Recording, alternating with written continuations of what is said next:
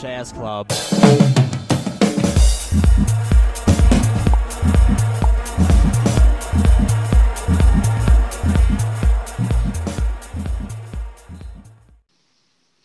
Señoras y señores, bienvenidos al capítulo número 11 del podcast Golazo. Señores, un gusto estar nuevamente acompañados del señor Jorge Camaño y el señor Rafa Arevalo. 11 semanas ya al aire desde este canal, señores, en este podcast.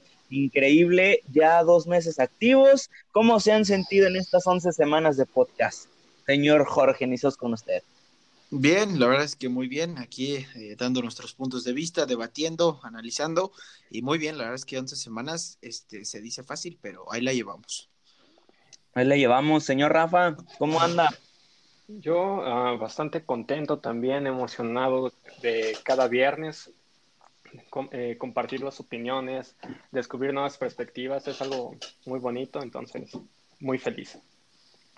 Así es. Y bueno, este, como saben, este, si, no mal me acuerdo, capítulo 7 o capítulo 6, por ahí, es que ya perdí la cuenta un poquito de los podcasts. Tuvimos a nuestro primer invitado, que fue el ruso Samu Gisli, que si quieren checar la entrevista que le hicimos, señores, aparece aquí al final del podcast para que vayan y la chequen, muy interesante. El ruso Samuel Gisli fue nuestro primer invitado en este podcast y el día de hoy, nuevamente, tenemos un invitado ya lo han estado viendo en este canal frecuentemente, en reacciones, en otros videos. Y pues el día de hoy tenemos el gusto de presentar al señor Rocco Contreras de Chivas Siempre. Señor Rocco, ¿cómo se encuentra? Tanto tiempo sin verlo, ¿verdad? Así es, así es, la verdad que sí, mucho tiempo de no vernos. Pues feliz, lo malo es que con esta presentación de su antiguo invitado que tuvieron, ya no sé si yo estoy tan acorde. Creo que, bajaron un poco de nivel, pero pues aquí, aquí vemos, a ver, a ver qué tanto vamos a platicar de todos estos temas. Así es, para nada, señor. Aquí en Golazo recibimos a nuestros invitados, no importa si sea Cristiano Ronaldo, no importa si sea un periodista, no importa si sea un creador de contenidos como usted, eh, todos son iguales, todos son bienvenidos y son recibidos de la misma forma. Así que pues está en su casa, señor Rocco. Espero que esté preparado para buenos puntos de vista, buen análisis y no sé si usted ya había participado anteriormente en un podcast o ya o es primera vez, nos gustaría saber eso. Este, no, ya, ya, ya me había tocado estar en, en, varios a lo largo, pero eh, pues aquí con el de ustedes no, entonces este es el bueno, este es el bueno, eso sí les digo. Muy bien, entonces pues vamos a darle. Eh, ahorita estamos grabando el podcast, como saben, diario lo grabamos cada semana, cada viernes. Este, y pues hoy nos tardamos un poquito en grabarlo porque eh, estábamos, estábamos viendo un partidazo que terminó siendo una humillada, una catástrofe, una, ¿cómo le llaman? Masacre al equipo del Barcelona. Y yo no estoy viendo en persona al señor Jorge, pero me imagino que ha de tener ahorita su sonrisita de acá de, ay, uy, uy, uy. El señor Jorge de Chivas está feliz porque el Bayern Múnich amasacró al Barcelona. Señor Jorge, ¿cómo vio a su preciado equipo? Bueno, eh, lo, lo, vi bien. Creo que yo en, el papel, dejando, la, dejando un poco la playera, siendo más humilde, ¿verdad? Eh, lo ponía al Bayern como favorito. Eh, en, este, en este gran encuentro. Y fíjate, eh, Carlos, que he tenido una semana excelente. Ganan las Chivas el lunes. Salí, salí de, de, mi, de mi cuatrimestre ya de esta universidad en línea tediosa, ya salí de vacaciones. Ganan las Chivas ayer femenil con un gran partido. Eh, anuncian a Víctor Manuel Bucetich este, gana el Bayern por goleada. Entonces creo que la semana pinta bien y mira que, cerramos con, este viernes con una goleada tremenda y qué más que, hablando con, con estos grandes personas. Y pues bueno, vi al Bayern Múnich bien, eh, es ese juego de conjunto que la ha caracterizado. Hoy, eh, me, antes de que empezara el juego, un amigo me mandaba un mensaje, me decía, oye, voy a apostarle. Eh, ¿qué me recomiendas? Y le dije, mira, yo para, yo para empezar ni soy tipster, ni ya saco pics, ni hago parlays, yo no hago nada, pero lo, que sé es que sé un poco de fútbol. Y Barcelona va a esperar alguna individualidad que para mí, eh, que está en el mejor del mundo, que es Lionel Messi, que está en ese, en ese plantel, va a esperar un, un destello de magia como lo hace, y hasta ahí, y el Bayern va a jugar todos, van a jugar todos, todos van a aportar para una causa que es eliminar al Barça y creo que está más que proyectado en el marcador. Y lo, vi bien, lo vi muy superior. Creo que el Barcelona también lo, lo, mataron los nervios. Se estaba volviendo una locura, un ataque de nervios cada jugador traía. Eh, Semedo se lo comieron. Eh, hoy Davis eh, jugó como si tuviera 24 años, 25 y tiene 19.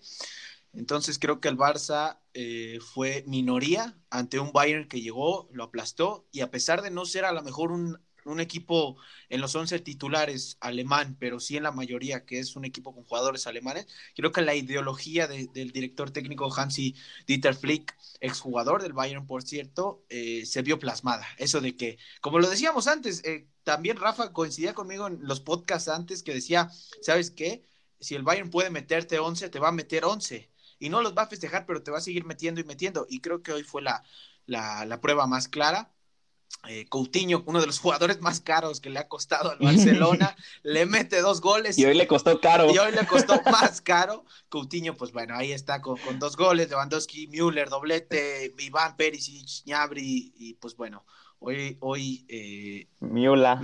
hoy, más, yo, yo obviamente por ser más, del Bayern, yo le doy más el mérito al Bayern que, que el Barcelona aplastado. Yo, yo digo a un Bayern que llegó, que fue el mejor equipo en el regreso de todas las ligas, me atrevo a decirlo, que fue el mejor equipo que regresó en condición física y en condición técnica y táctica, que en dos, tres toques jugaban simple, y creo que ahí está, ahí está demostrado. Así que mi Bayern, híjole, Va, va por buen camino. Hay, hay, alguien ahí que, que, me inquieta un poco, que me quita el sueño todavía, pero va, va, va por un buen camino.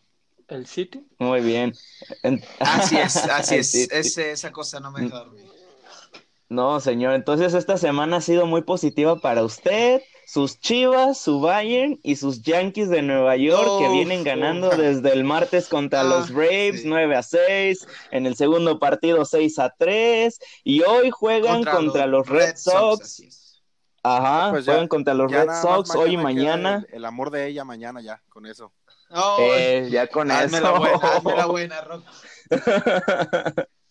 Qué buena semana, señor Jorge. Bueno, regresando a los temas futbolísticos, ¿les gustaría iniciar con el Bayern Barça o nos vamos con el partido eh, del París contra el Atalanta o el, partido del Leipzig contra el Atlético? Ustedes decían, vámonos con, ¿quieren ver sufrir a alguien de aquí del podcast? Sí, yo sí. ¿O quieren ver, va, va, porque el que le va al PSG anda feliz y también trae la misma sonrisita del señor Jorge.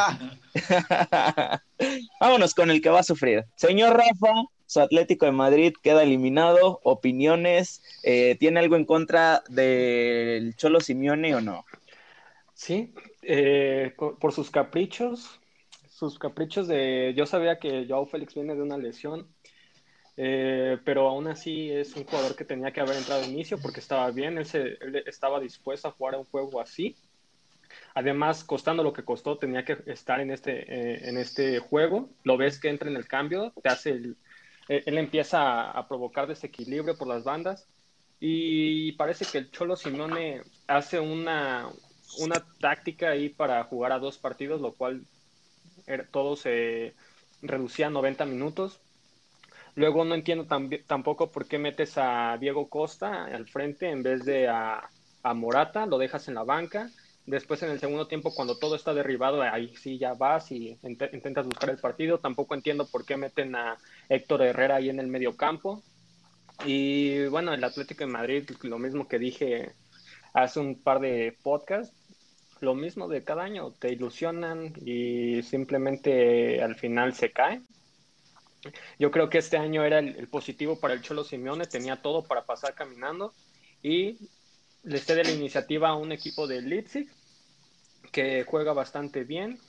Se mostraba tanto con el balón y sin el balón, se mostraba cómodo y le pasa por encima al, Atlético de Madrid. Y no porque tuviera más calidad, para mí no tiene más calidad el, Leipzig, sino porque el Cholo Simeone le permite a los otros equipos a que los pasen por encima.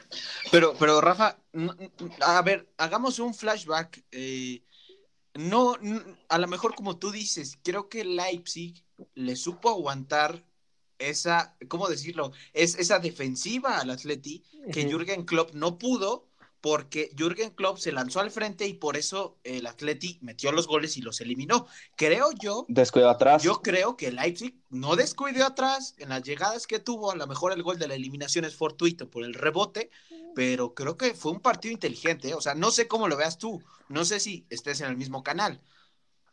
No, bueno, yo no, yo no desmerité nada del Leipzig, sino estoy echándole la culpa a la parte táctica del, del Cholo Simeone que solo se dispone a, a, defender cuando el equipo, eh, cuando contra el Leipzig podía, podía salir a atacar, ¿no?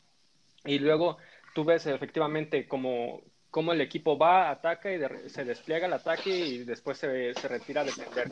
El Cholo Simeone requiere de, requiere de velocidad por las bandas para que se despliegue un contragolpe, cosa que Héctor Herrera no tiene porque el juego va del centro a, las bandas o bien de las bandas al centro. Eh, Leipzig sí hace, no, no le estoy desmeritando en ningún momento, me parece que es un equipo que juega fantástico al fútbol y lo que yo creo que tiene aquí el, el, peso pesado fue las decisiones y cómo se planteó el juego no, por parte del Atlético de Madrid.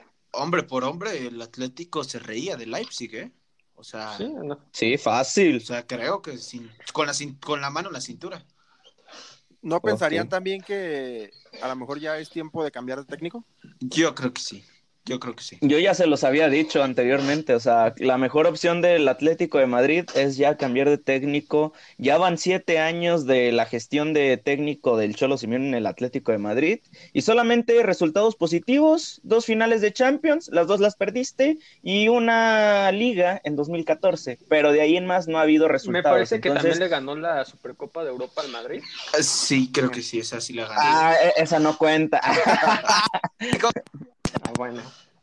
Es que siento no, que, sí cuenta, sí cuenta. Siento que a lo mejor eh, como que el punto más alto del Cholo entrenando al Atlético como que ya fue, ¿no? O sea, como lo dicen, todo eso fue en 2014, 2015, o sea, pues ya hace 5 o 6 años y quizá, digo, quizá ya podría llegar a ese momento. Sabemos en general que pues la mayoría de equipos pues aguantan un poquito, digo, cuando algún equipo quiere hacer pues como que un buen planteo, pues dejan al entrenador ahí algún un, tiempo, ¿no? Uno, dos años, tres años, algunos, pero ya quizá el Cholo ya, ya lleva demasiado, ¿no? No sé, ¿cuántos llevará por lo menos? ¿Unos ocho, nueve? No, lleva siete años. Siete, o sea, ya... Y los, y los interesantes de él fueron, pues, los primeros tres, ¿no? Por ahí, tres, cuatro, o sea, y ahorita ya es como que quizá digo, me gusta mucho también, o sea, obviamente sabemos que el Cholo está súper identificado con el Atleti, y la afición con él, o sea, en general, pues, pero quizá ya es como, pues ya podría llegar a ser momento ya de cambiarlo. No, y, como, lo, como lo decía Rafa, eh, aquí un cuestión en el fútbol mexicano cuando discutíamos lo de Piejo Herrera con América, creo que todo entrenador tiene un ciclo. Entonces, o sea, ya, ya dio lo que tuvo que dar para mí este, el Cholo y creo que es hora de, un cambio porque el, plantel del Atleti no es malo, creo que podría estar como, como ha estado. Ah, es buenísimo. Eh, o sea, eh, debe estar entre los tres y haciéndole la lucha al Barça y el Real Madrid. Entonces, como dice, decía Rafa hace unos podcasts, creo que el ciclo del Cholo ha llegado a su fin. Sí, sí, sí. Y, Rafa daba una buena opción. A mí me platicaba en persona de que es hora de meter a Ricardo Gareca ah, o a Marcelo Gallardo. Y, sería buena opción. A ver, señor Rafa, usted como hincha de Atlético, ¿qué, eh, ¿cómo ve si Gareca llega a esa institución? Si sale de la selección peruana y llega al Atlético de Madrid, ¿daría un cambio de 360 grados o le quedaría grande el equipo? No, para mí sería fantástico. Creo que es un un entrenador que trabaja bastante bien en, el aspecto mental, algo que, que, no, que le podría dar ese plus a una mentalidad ya bastante fuerte que tiene el Atlético en, el sufrimiento, ¿no? Pero ahora pero también tiene que tener el impulso a, generar los goles, no solamente estar defendiendo y que en un eh, error del rival se, se, se anote. Eh, el Atlético de Madrid un equipo defensivo cuando sus jugadores tienen la calidad suficiente para ir al frente. Y con este técnico me parece que sería fabuloso en el aspecto mental, reforzaría más de lo que ya está y además le ofrecería un juego más bonito. O, y si no es bonito, sí un juego más ofensivo, que me parece que es lo que necesita el Atlético de Madrid para dar ese paso hacia adelante en las semifinales, en los cuartos de final, en las finales, en la misma liga.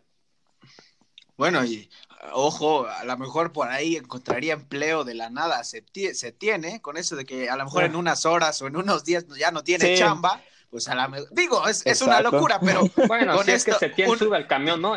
Sí, claro, si es que sube. No, no, no lo van a subir, no, no, no, Creo que no hace, el, del... no hace el regreso a Barcelona ya. Yo pensé que no, no, no, ya iba a decir, pues muchas gracias, nos vemos.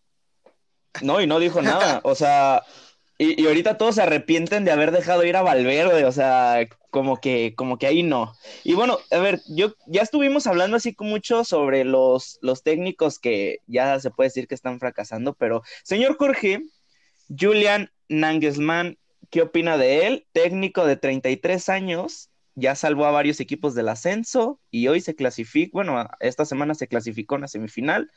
¿Qué opinión positiva o negativa nos puede dar sobre este técnico? Creo que al, igual que, que, da su referencia a la edad, eh, que es joven para, pues, se le puede decir para ser un director técnico, eh, juega con eso, juega con, con, con, dos, tres toques, juega con la, la, dinámica, con la soltura que tiene un equipo de Leipzig que no es a lo mejor el que, el que estuviera ahorita clasificado, pero con, con, su juego, o sea, con su juego. Entonces es un director técnico que le da e, esa soltura, esa refrescura en el medio campo, que sabe acomodar a, su plantel, que conoce hombre por hombre a este Arbe Leipzig y que es, es este, fue auxiliar de, ahora el técnico de, del Paris Saint Germain, que está allá en, en Francia. Entonces creo que de algo, algo aprendió, algo aprendió y lo vimos demostrado. Es un técnico que tiene más, bastante intensidad. Los que vimos el partido veíamos cómo gritaba, ordenaba a sus muchachos y a pesar de estar mermado el Leipzig sin su delantero estrella, Timo Werner, que ahora lo veremos como Blue en el Chelsea, eh, pues sacó, el partido. Yo creo que este equipo combinó eh, la garra, el sueño de estar eh, con sus 11 años de, de creación en una semifinal de la Champions League, se la creyeron, lo hicieron y, con fútbol y con punto honor, más que se le puede decir que, pasión con punto honor y sabiendo lo que hacían, se clasificó y yo creo que es totalmente mérito del equipo, va de la mano con el director técnico que le implementó esa frescura, esa, esa, esa reverencia, esa irreverencia a un Leipzig que mira, ahí va. Así es. ¿Y qué le pareció la forma de Pulsen de tratar de cubrir el hueco de Timo Werner? Mira, Creo que no, no, para nada, yo creo que es blanco y negro, o sea, son, son cosas distintas lo, lo que te puede hacer uno como otro. No dudo de, de la, de la capacidad, si no me recuerdo, es danés, Poulsen, eh, eh, no, no dudo de, su capacidad, pero por ejemplo, yo veía el partido, no lo vi como tal al 100% concentrado, estaba realizando algunas cosas, pero algunas cosas le fallaban, la recepción, por ahí la técnica un poco. Creo que le apostó más a Pulsen a, ser gente de presencia física, ¿no? Porque el tipo es alto y sabemos que tienes eh, en, el, en el Atlético a, gente como José María, como Versálico, que son tipos de estatura. Savic. Savic, Estefan Savic. Entonces, creo que le apostó por eso y Pulsen, pues apoyó a su equipo. O sea, la función que le destinaron la cumplió y ahora están festejando por su pase. Ahora, Carlos. Sí, ah, sí. Este, yo quería agregar eh, al comentario de Jorge sobre el entrenador. Ahora, no sé que ustedes si estén de acuerdo con esto, pero me parece a mí que los entrenadores jóvenes, al pues, ser precisamente así jóvenes, eh, tienen esa, esa parte que ya decía, que mencionaba Jorge del dinamismo. Y me parece también que a medida que vas vas creciendo eh, como entrenador, también vas generando la experiencia. Y esa experiencia en ocasiones te hace que el dinamismo sea un plano secundario y, lo primario sea el, cuidarte del rival, de, de, las virtudes que puede tener el rival. Entonces, un entrenador joven es ese que va y que va a por todo, porque tiene el sueño, tiene la motivación, porque no tiene toda la experiencia negativa que se puede llegar a tener en el, en el fútbol. No sé cómo vean eso. No, sí, y, que tenía antecedentes, ¿no? Creo que el Leipzig dio un temporadón en la Bundesliga, a pesar de que no fue campeón. Eh, creo que le estaba pisando los talones como al Dortmund y al mismo Bayern Múnich. Entonces, creo que eso le da eh, un poco más de, pues de confianza, ¿no? Saber que tu equipo hizo una buena temporada, que estuvo en los primeros planos, que inclusive, si no mal recuerdo, llegó a estar en primer lugar y que, que el, Dortmund y el Bayern estaban por debajo de ese equipo. Entonces creo, aparte llegó eh, entusiasmado, con las ganas de, de, que hizo una buena Bundesliga, Y pues bueno, ahora la Champions, que sabemos que la Champions se juega eh, totalmente diferente, que es algo increíble. Entonces, pues mira, creo que muy bien el, comentario de Rafita. ¿No, no creen, ¿no creen también que tiene un poco que ver eh, justamente eso, de que son equipos que ya vienen un poquito más embalados por el hecho de que inició su liga desde antes? ¿No creen que tenga algo que ver? Sí, yo, yo, yo, yo lo veo que sí, pero también tuvieron un parón importante, porque si sabemos, eh, por ejemplo, el Bayern y el Leipzig tuvieron eh, por ahí algunos partidos de amistosos de exhibición, algunos interescuadras entre equipos también internacionales, porque si bien empezaron, empezaron primero que la española o, que otras ligas, pero también hubo un parón, ya que terminó la Bundes y que el Bayern fue campeón, hubo un parón, entonces creo que eso también llegó a dudar, y hicieron dudar al Bayern Múnich de que si realmente llegaría a la Champions League con un ritmo. Hoy, hoy demostró otra cosa, entonces pues sí creo que afectó, pero los que estuvieron en la Champions League supieron eh, mantenerlo, porque pues, quieras o no afecta, ¿no? Sí, si no se hubiera dado, por ejemplo, este el juego del París contra el Dortmund, si, el, si no se hubiera dado antes del parón, si se hubiera dado ahorita, ¿creen que también hubieran calificado, así como ya lo hicieron estos dos equipos alemanes? Uy, es que así por muy posiblemente, muy posiblemente sí, porque el Dortmund empezó a dar buen fútbol también una vez del parón. Recordemos que el Dortmund tiene una excelente calidad de jugadores. Tienen a Brandt, tienen a Wixel, tienen a Sancho, tienen a Hazard, tienen a Haaland y un arquero estupendo como Burki. Entonces, muy posiblemente sí. El Paris Saint Germain, que eh, es el equipo que se puede decir que lleva más tiempo sin actividad, porque como saben, su liga tuvo un parón, o sea, su liga ya se paró por completo, ya no tuvieron actividad después. Muy posiblemente sí. Si le estaban batallando con el Atalanta, lo hubieran batallado más con el equipo del Dortmund. Sí, muchísimo más. O sea, el Dortmund los hubiera cansado en corto y los hubiera arrasado fácilmente. O sea, con jugadores velocistas como Sancho por derecha y Hazard por izquierda, no, no, los sacabas, papá. Bueno, y, mira, te quedaste un poquito corto con el plantel. Digo, este no vale, este es de chocolate, porque se la pasa más en el hospital que en la cancha, que es Marco Royce, que es un jugador excelso, pero tristemente entrena y se lastima, y pues así está, está difícil, ¿no? se lastima, ¿no? Qué feo, qué feo, qué feo. Pero, pero lo bueno que el, el Dortmund sí tiene jugadores que puedan sustituir de buena forma a este, a este crack alemán, que es tu titular indiscutible dentro de la selección alemana.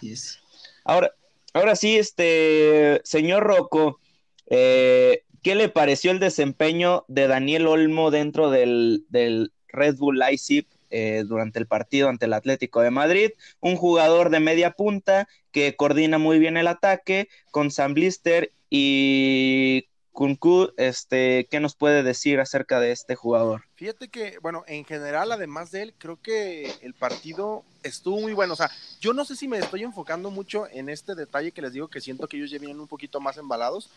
Eh, entiendo mucho lo que me dice ahorita Jorge de, de que a pesar de todo hubo un paro, ¿no? Después de que terminaran ellos la, su, liga, su torneo pasado. Ahorita me gustó a mí mucho, digo, también no, no lo vi completo el partido, pero sí me, me gustó mucho esa, esa manera tan aguerrida a veces que tienen los, los alemanes de jugar, ¿no? Digo, lo aguerrido hoy lo vimos. ¿Muy físico? Sí, sí, sí. Además de que hoy lo vimos mucho también con, con Barcelona, ¿verdad? Pero bueno, eso es otro detalle, ¿no?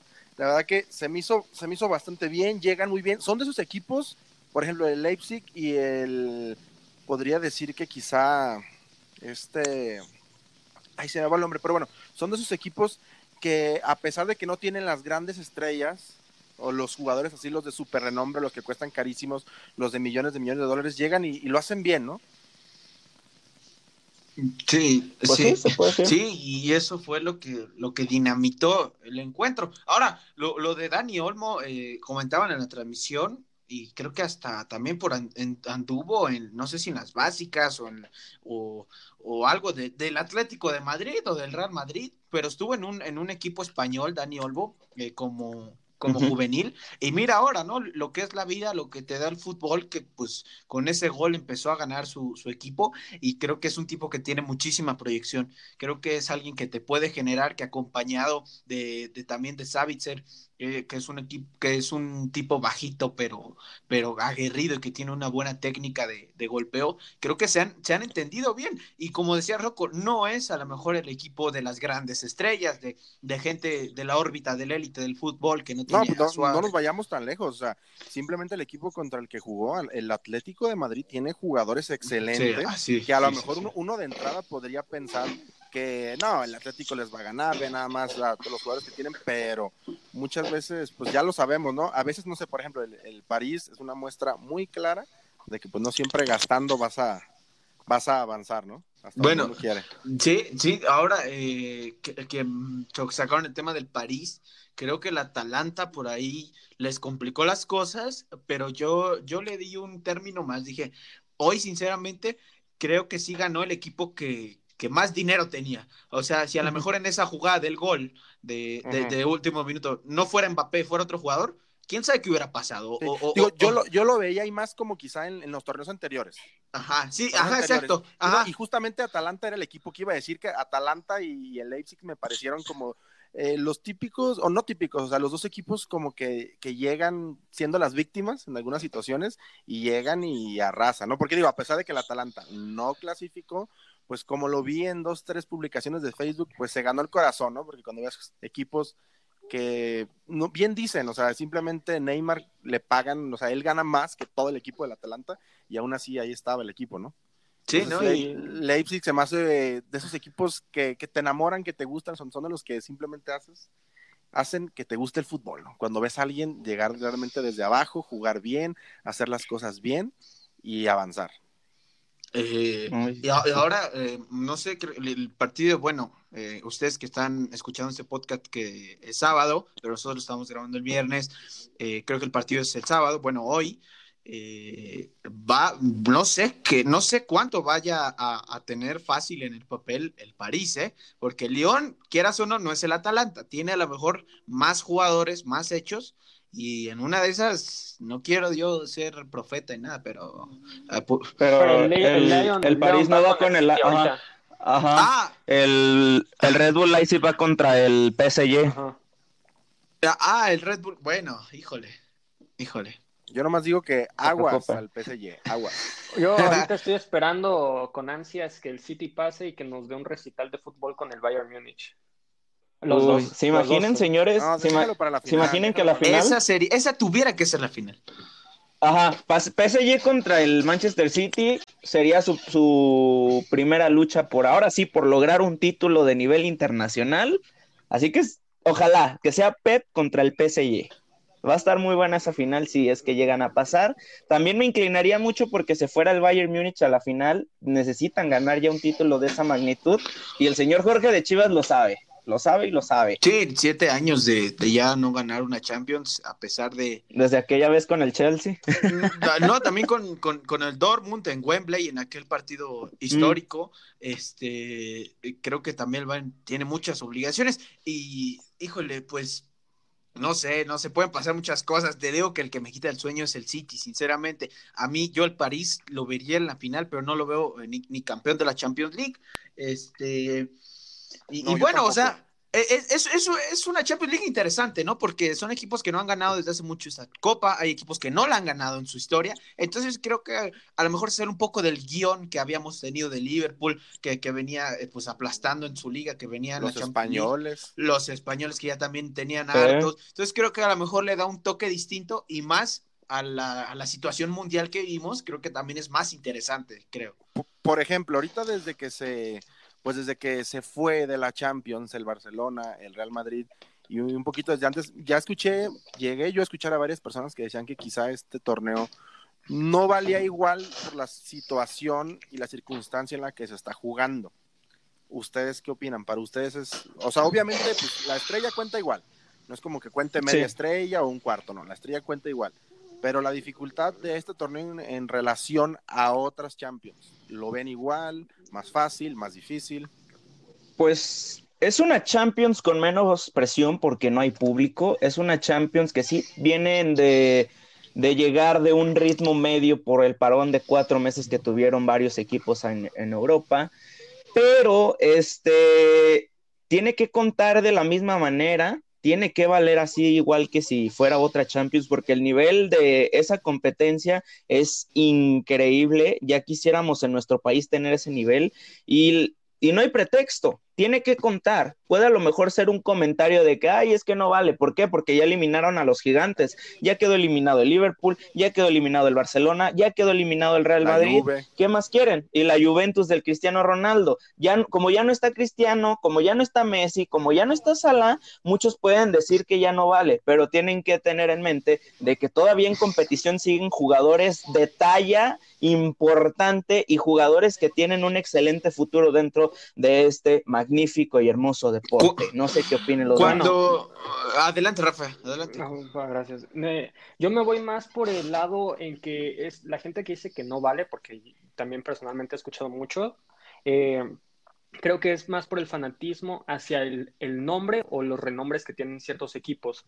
Pero el aficionado que está viendo el fútbol y que disfruta el fútbol eh, también puede decir que esta Champions es especial porque mira, puedes ver al City, mira cómo juega, ves, al Bayern Múnich, qué espectacular. Ves al Leipzig, hermoso. Entonces ves equipos que están jugando realmente mejor que aquellos que tienen un montón de, renombre, como lo puede ser el Barcelona. Desastroso, pero sigue, pero tiene el nombre Barcelona. Sin embargo, tú piensas, no, es que este equipo no puede llegar a la final, tiene que ser un equipo que guste, que juegue bien, que sea ganador, que tenga una gran mentalidad como lo es el Múnich en, el día de, hoy, ¿no?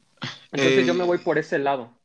Este, alguien muy sabio, bueno, no sé, fue una frase que en algún momento la echó al aire, es un cuñado, que de hecho aquí el señor Rocco lo conoce, es un cuñado, esposo de, mi hermana, comentó antes de que empezara la Champions y después, un año después de la salida de Cristiano Ronaldo al Real Madrid, después de ganar la Champions, dijo, no, la verdad es que ya la Champions está para cualquiera. Y yo me reí, le dije, ¿cómo crees? Pues mira, creo que me ha callado la boca, o sea, la verdad me dijo, cállate, porque yo le dije, ¿cómo crees? La va a ganar un equipo, pues no sé, también la va a volver a ganar el Madrid, la va a ganar el Barça. Y pues mira, hoy está el París, hoy está eh, compitiendo el sitio, hoy está compitiendo insisto, ingredientes que hacen que esta Champions se salga del guion. Y mira, qué feo sería si la cuentan a la mitad, ver un 5.5 en, en, la playera del Bayern Munich. No, no la compro, porque así estaría medio, medio feo. Y otra cosa, creo que también hay mucha gente que sigue utilizando ese ese speech de decir, eh, no, es que no están las grandes figuras, pues no sé qué fútbol vean, porque Lewandowski es el, para mí es el mejor delantero del mundo que, en la actualidad. Eh, Kevin De Bruyne, el mejor mediocampista del mundo. Está también Neymar, Mbappé. está Mbappé, que es campeón del mundo. Mbappé, ah, hay gente que, no le puedes decir, ay, es que no es un gran jugador. No, está literalmente los campeones del mundo. Sí, actuales, ahí están todavía, ¿no? Y está, por ejemplo, a lo mejor en portería está Manuel Neuer, está Keylor Navas, que Keylor Navas fue factor para mí en el partido contra el Atalanta. O sea, creo que también no cabería o no cabe decir, ¿sabes qué? Es que no hay grandes figuras. Pues bueno, no, no sé a qué llamemos figuras entonces. No, y, eso que dices, la verdad, esta Champions en ese sentido sí refresca mucho. Mínimo refresca eh, lo, que la, lo que fue toda la década, por así decirlo, de, del 2010 para acá porque toda esa década sí estuvo muy españolizada, ¿no? Todavía yo recuerdo la, la década de la, la, anterior, la anterior, anterior, la de los 2000, donde sí, ahí sí era ahora sí que totalmente diferente, ¿no? Ahí sí ganaba que el Milan, que un alemán, que un español, que un italiano, o sea, ahí sí estaba, ahí sí había un poquito más de variaciones, ¿no? Cosa que esta década pasada no hubo, no hubo del todo, o sea, aquí sí fue España y sus acompañantes, ¿no? Prácticamente. O sea, son los, que más llegaban mínimos, o sea, bien decían hoy el dato, ¿no? La última vez que no hubo españoles en semifinales fue como 8 o 9 años, ¿no? Sí, cuando creo que ganó el Bayern sí, Fue la, que fue Bayern, Dortmund, ¿no? Fue la última. Sí. Eh, esa era en 2012, creo, con el en Wembley. Sí, eso fue, imagínense, o sea, tenemos demasiado tiempo que no veíamos algo así, ¿no? Entonces, en ese sentido, estás. no, bien. Y, y, luego, señor, recuerde que en 2014 y en 2016 tuvimos una final con dos españoles. Así es. En 2015. En 2015 también, con el Manchester United, esa, esa final del 2011 que me dolió mucho porque mi chicharito de oro en ese tiempo no ganó. Ese todavía tengo ahí, tengo hasta videos de cuando estaba viendo el partido, pinches videos en calidad Sebas, háganme pocos. y además fueron, como seis finales seguidas que por lo menos había un español, ¿no? Sí, Barcelona, Real, Atlético de Madrid, no, no, no, no, o sea, el español controló yo creo que la década, pero ¿quién creen que sea de los equipos dominantes para esta década del 2020? Yo digo que el Manchester City por la cuestión del dinero puede ser quizá, eh, bueno, el Real y Barcelona ellos son como ya de cajón, ¿no? O sea, ya ellos ya son como de cajón, pero en cuestión de dinero puede ser el, el, el PSG también, eh, no sé, el Newcastle, que también últimamente ya, han, ya el, New, el AC Milan, con su nuevo Inter del Milan, Inter del Milan también. También, también, o sea, los, italianos fuera de, la Juve también creo que lo pueden hacer, hacer muy bien. Digo, quitando los normales, yo me iría por alguno de Inglaterra, quitando al Barcelona, quitando al Real, a la Juve que siempre están ahí y no sé, el Bayern también, yo me iría por alguno de Inglaterra. Sí, el... Yo me iría por el Slavia Praga. Ah, no, bueno, ya estamos. Este... el Brujas de Bélgica. el, el, Estrella de, ¿cómo se llama ese equipo? Estrella Roja. El, el Cheska. No, bueno. Ah, el, en, Rusia el Cheska de Moscú. En Rusia vienen bien. en Rusia tiene nivel, eso sí. El Zenit, el Cheska. ¿Y cuál más está? El Moscú. Y hay muchos, eh, como, lo hablábamos en, en podcast también pasados, de tocando el tema y haciendo énfasis en la Champions, de aquellos equipos que se han quedado en el camino, que hoy están empezando a comprender que necesitan volver a estar en esos rubros, ¿no? En eso que te ofrece la Champions League, de que todos hablen en equipos que no son cualquier cosa, como es el Inter, como es el Milan, como es el Manchester United. Creo que hoy, con sus inversiones y con, con, con esa, esa nueva estructura que les quieren dar cada quien por su lado, creo que podríamos estar hablando. Decía Rocco por ahí otro Inglaterra, yo también apostaría por el Manchester United, que, también está mostrando esa sed de, de estar otra vez en los grandes puestos, ¿no? Que antes eran partidazos. Es uno de los grandes ahorita olvidados, ¿no? Sí, exactamente. Es, es, como lo decía, pues en algún momento nuestro pastor Almeida, ¿no? Son gigantes dormidos o, o, cosas así. Por ejemplo, yo veía el, el, el jugar del Manchester United en, la, en la UEFA, eh, en la UEFA Europa League, y decía, híjole, es que sus, sus, de sus delanteros embonarían en cualquier equipo que están jugando ahorita la Champions League. O sea, son delanteros que te pueden hacer goles, que van y que driblan y que buscan. Y, o sea, híjole, creo que sí viene algún cambio por ahí ya creciendo. Puede que sí, puede que sí. De hecho, lo hablamos en un podcast, ¿se acuerdan? Pero dejen checo cuál era. Era Los Gigantes Dormidos, pero no me acuerdo con qué, qué podcast lo hablamos, ¿se acuerdan? Fue hace, no sé. que el 4. Sí, yo creo que sí. Eh, se me hace que sí, lo hablamos, lo hablamos en un, en un capítulo de los primeros que se perfilaba nuevamente el Inter, se perfilaba el AC Milan. Mm, Atlético de Madrid ya está cambiando un poquito nuestra perspectiva, menos de que cambie de técnico, y lo, lo recalcó el señor Jorge ahorita, el Manchester United, que todos de seguramente, o sea, yo cuando recuerdo que, recuerdo que hasta pude ver en persona al Manchester United decir, decir Alex Ferguson, aquí en mi ciudad, no tuve que viajar, bendito sea Dios, pero, pero sí, o sea, ese Manchester de Sir Alex Ferguson fue un Manchester histórico que marcó una época de 20 años y que marcó a muchos jugadores como Berbatov, como Wayne Rooney, como Nani, como Cristiano Ronaldo, Río Ferdinand, Schools, Van der Sar, luego también estuvo Cantona. Hubo una infinidad de jugadores que quedaron recalcados por Sir Alex Ferguson y ese técnico yo lo considero el mejor que hemos tenido en nuestra historia, aparte de Pep Guardiola. A ver, no sé qué. Eh, eh, eh, a ver, ¿no le ibas al Arsenal, Carlos? Sí le voy al Arsenal, pero siempre me identifiqué con el Arsenal, pero me enamoré con él. O sea, no Ya empezamos a enamorarse, ya empezamos. pero, pero hay que, hay que, hay que, o sea, a todos se enamoró Sir Alex Ferguson con el, con ese Manchester United. O sea, es un técnico que dices, no, ¿sabes qué? Si me vuelvo, o sea, si, si me pones en FIFA el cuadro de Sir Alex Ferguson dirigido por él, no le gano. Nadie le gana. Ese cuadro era poderoso, era potente, era el temido de esa época. o sea, dándote la razón, yo por mi parte voy a decir que cuando yo era niño, al equipo que yo más respetaba más allá del Madrid o de Barcelona era al Manchester United. ¿eh? Sí, Sin problema, sin problema. Y, y, pues y, por todos esos jugadores que dijiste que son jugadores excepcionales que marcaron o sea, etapas que simple y sencillamente quedaron en el pasado, porque ahorita yo creo que el Manchester ahorita no es ni la sombra. Ni la sombra. No, desde que, desde que salió Ferguson ya Manchester United ya no, ya no ha dado. Han pasado técnicos muy buenos en el Manchester United, pero han pasado con más pena que con gloria. Con el y así que el Manchester United apenas está afianzando con este nuevo técnico, ¿cómo se llama?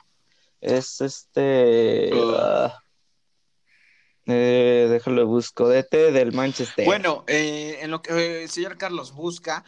Yo dijiste hace un rato algo haciendo memoria de lo que, lo dijiste, Carlos. Ah, muy bien. Ahí está. que, que los, los, equipos con este parón pues venían a un ritmo medio yo creo que ahí eh, sí, sí, sí te voy a llevar la contra, no, no por molestar, sino porque yo vi otra cosa diferente en el aspecto de que eh, puedo consumir más directo la Bundesliga, ¿no? Porque a lo mejor puedo tener más acceso. Yo vi a un Bayern que no se vio con, con, con, con medio ritmo, llegó y aplastó y lo exhibió hoy ante la prueba, ante la prueba más clara que era un equipo como la magnitud de lo que es Barcelona creo que no es pretexto para los equipos grandes, como el Real Madrid, que es el máximo campeón de esta competición, creo que no hubo pretexto.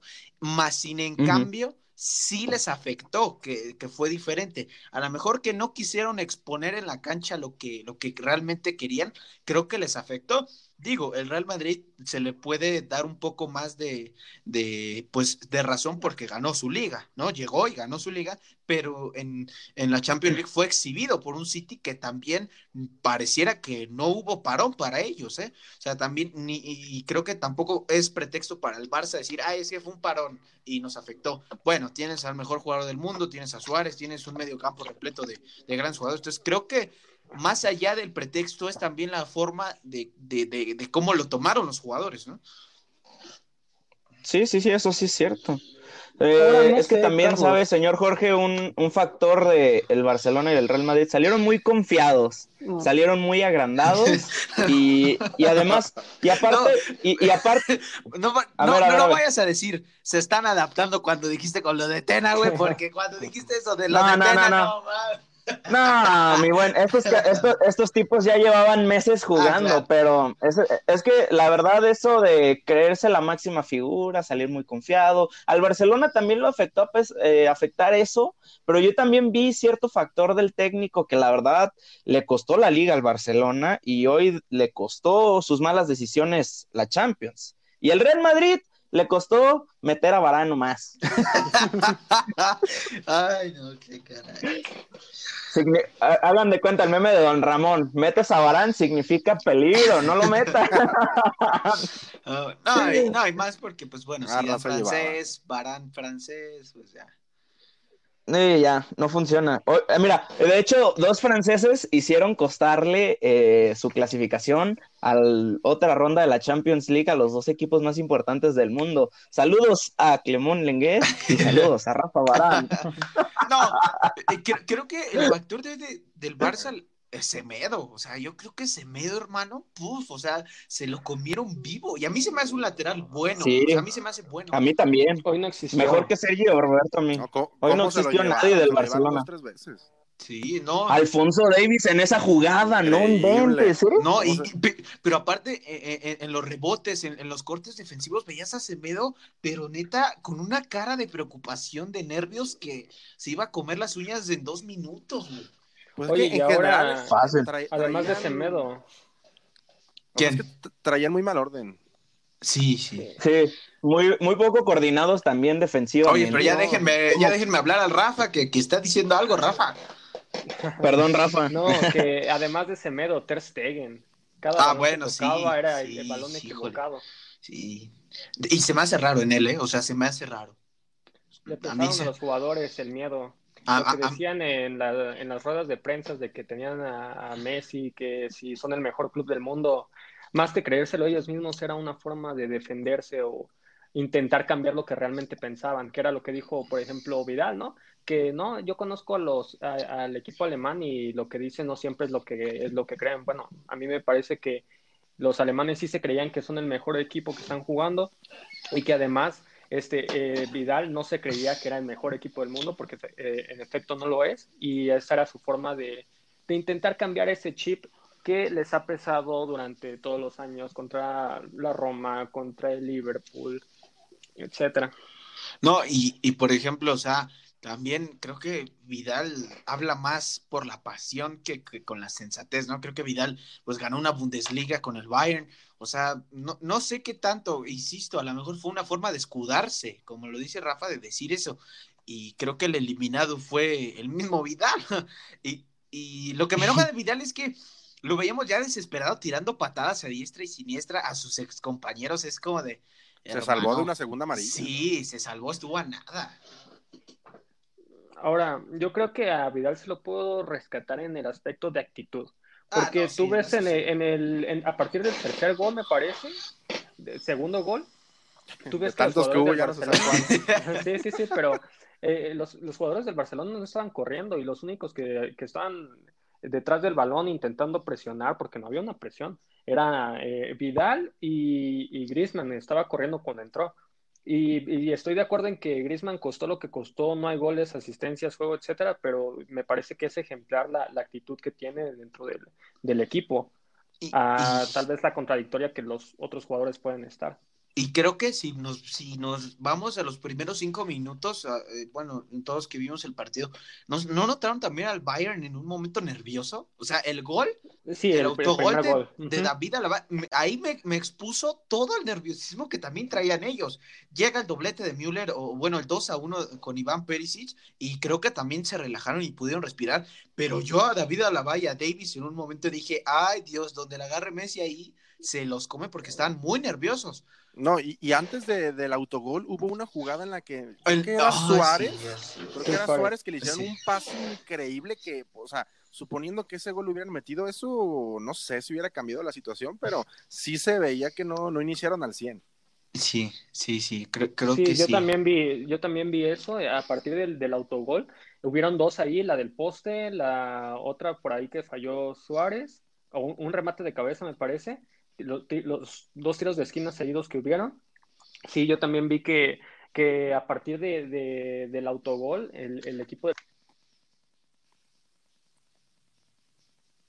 ¿Cómo? Se cortó el audio de Rafa. ah, ya. Este, ya. Eh, me quedé que a partir del autogol, ¿verdad? Exacto.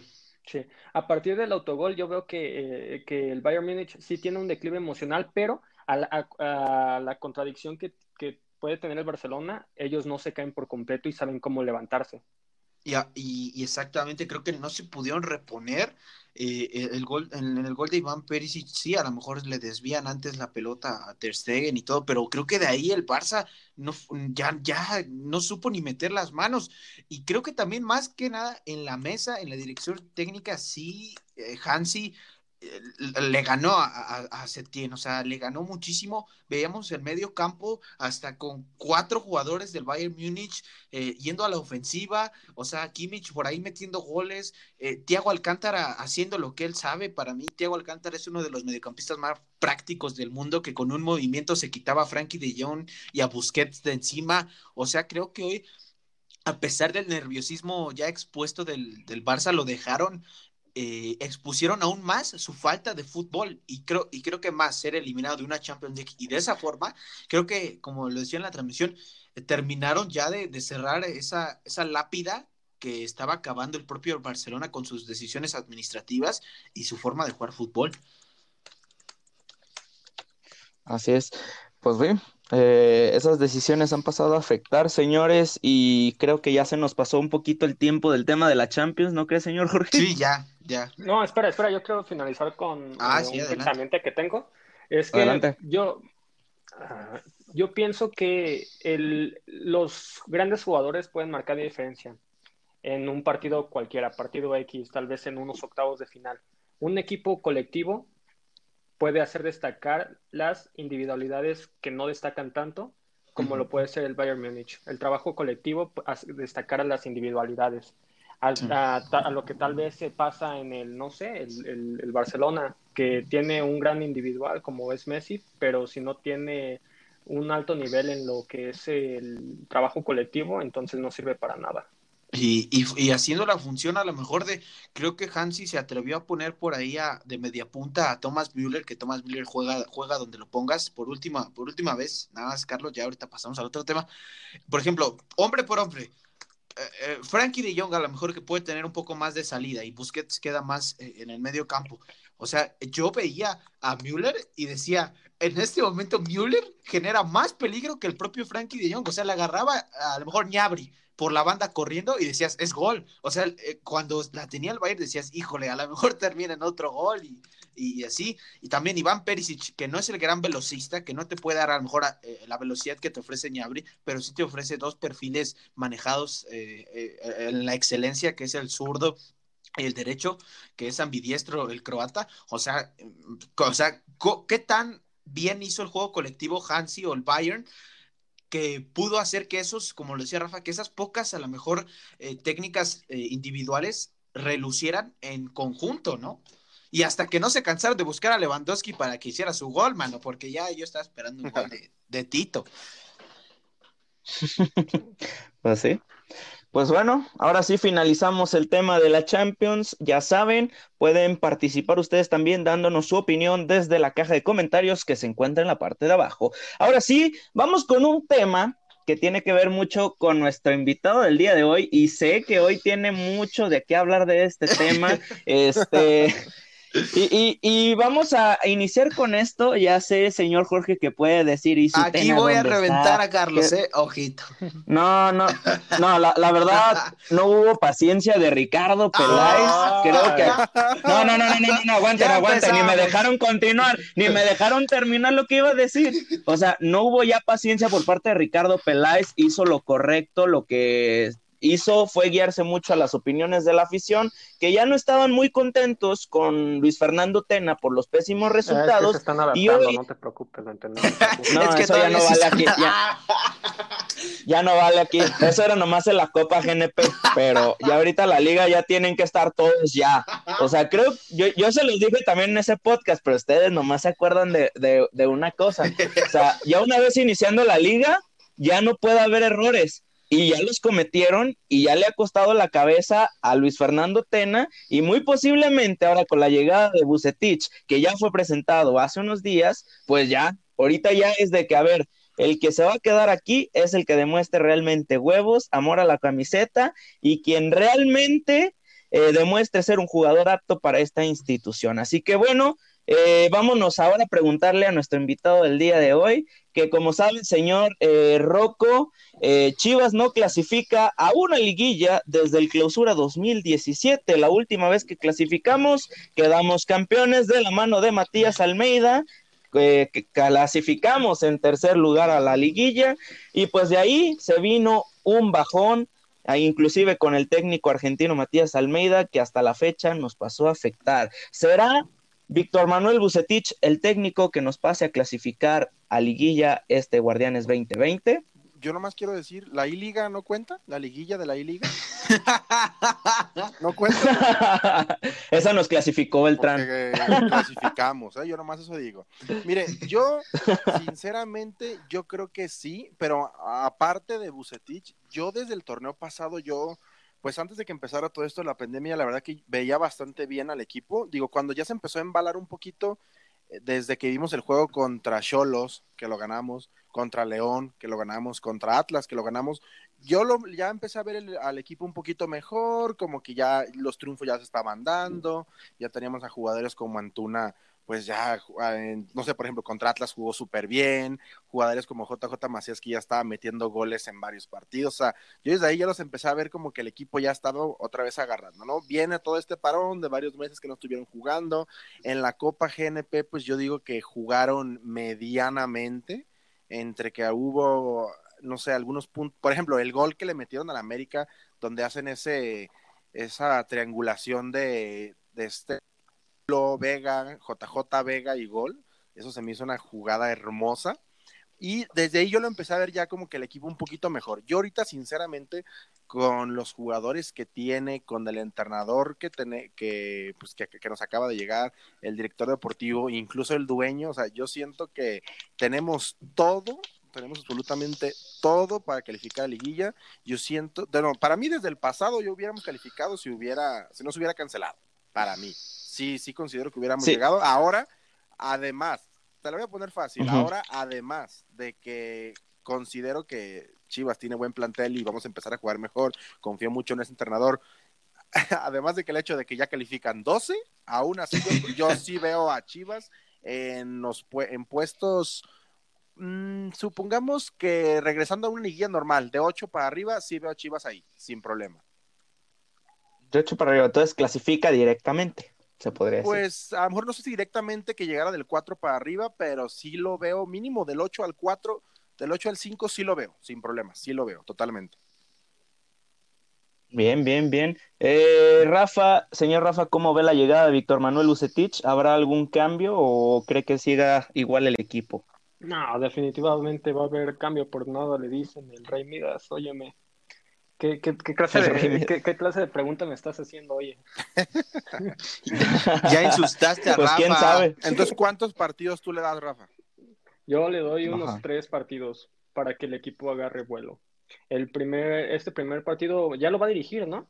Sí, sí. ya lo dirige mañana. Este, si, si lo pierden, se la, se la paso, pero estoy seguro que a partir de un segundo partido vas a ver un equipo ordenado, un equipo que va a tener gol que tal vez esté jugando a la defensiva, pero que va, a ser contundente. y yo también eh, creo que va a estar entre los del 4 al 8, más o menos, porque tiene un gran plantel y Bucetich le va a sacar lo mejor de lo mejor a cada uno de ellos. Ok, perfecto. Señor Jorge, eh, no sé si usted llegó a oír opiniones de otros medios de que ya ve ahorita cómo está Chofis López en un estado que la verdad a la afición no le gusta, no le agrada, se engancha mucho con ellos, no acepta críticas y muchos medios, incluyendo TUDN, TV Azteca, sus eh, ídolos, los líderes del rebaño, han clasificado a Bucetich como un técnico que no le va a tener paciencia a este tipo de actitudes como la que tiene Eduardo La Chofis López? ¿Cree que le tenga alguna tolerancia tanto a él y a Miguel Ponce? Yo creo que sí. Eh, pienso que sí le va a tener tolerancia. Eh, no por nada, eh, todo lo que toca es oro, dicen por ahí, dice el refrán con, con Víctor Manuel Bucetich. No sé qué tan porcentaje llevaría Ponce? Creo que Ponce. A Yo creo que más a la Chofis, ¿no? Sí, exactamente. Creo que Ponce en el juego contra Juárez le salvó la chamba durísimo a, Tiba. Creo que le, le, dijo, oye, hermano, échame dinero, porque sí, lo cubrió muy, muy, muy bien. Y, y más, a, más a Javier Eduardo, ¿eh? Creo que aún más yo, yo vería qué pasa, cuál es la decisión de, de, Víctor Manuel Bucetich, porque es interesante. Víctor Manuel Bucetich, sabes que eh, pone, pone a, los jugadores a tono en disciplina, en, forma física, o sea, no hay nada que cuestionarle. Yo a, Víctor Manuel, y creo que los medios no tendrán nada que cuestionarle, nos en la boca con todo el palmarés que tiene eh, Víctor Manuel. Entonces, yo creo que le, lo va a aguantar, porque de antemano a pesar de que ahora ya no, ya no me agrada, eh, yo sigo eh, con, ese pensamiento de que Javier tiene unas condiciones tremendas, pero que él las ocupa cuando quiere. Eso es lo que, lo que yo he, determinado con Javier. Y que, pues bueno, hoy su forma física también dice lo contrario. Parece que él mismo se está haciendo daño. Si, si él se hubiera propuesto desde aquel 2016, desde aquellos partidos contra Monterrey, contra Pumas, que de eso sigue viviendo y de eso seguimos hablando, eh, creo que hoy a lo mejor Javier no estaría en, Chivas, ¿no? Estaría en otro club, en, Europa, a lo mejor probándose, pero él mismo se ha hecho ese daño de, con dos, tres partidos. Ah, entonces, ahora, la mano de Víctor Manuel Bucetich se va a notar en, en Javier Eduardo y creo que le va a decir y le va a proponer un plazo. ¿Sabes qué?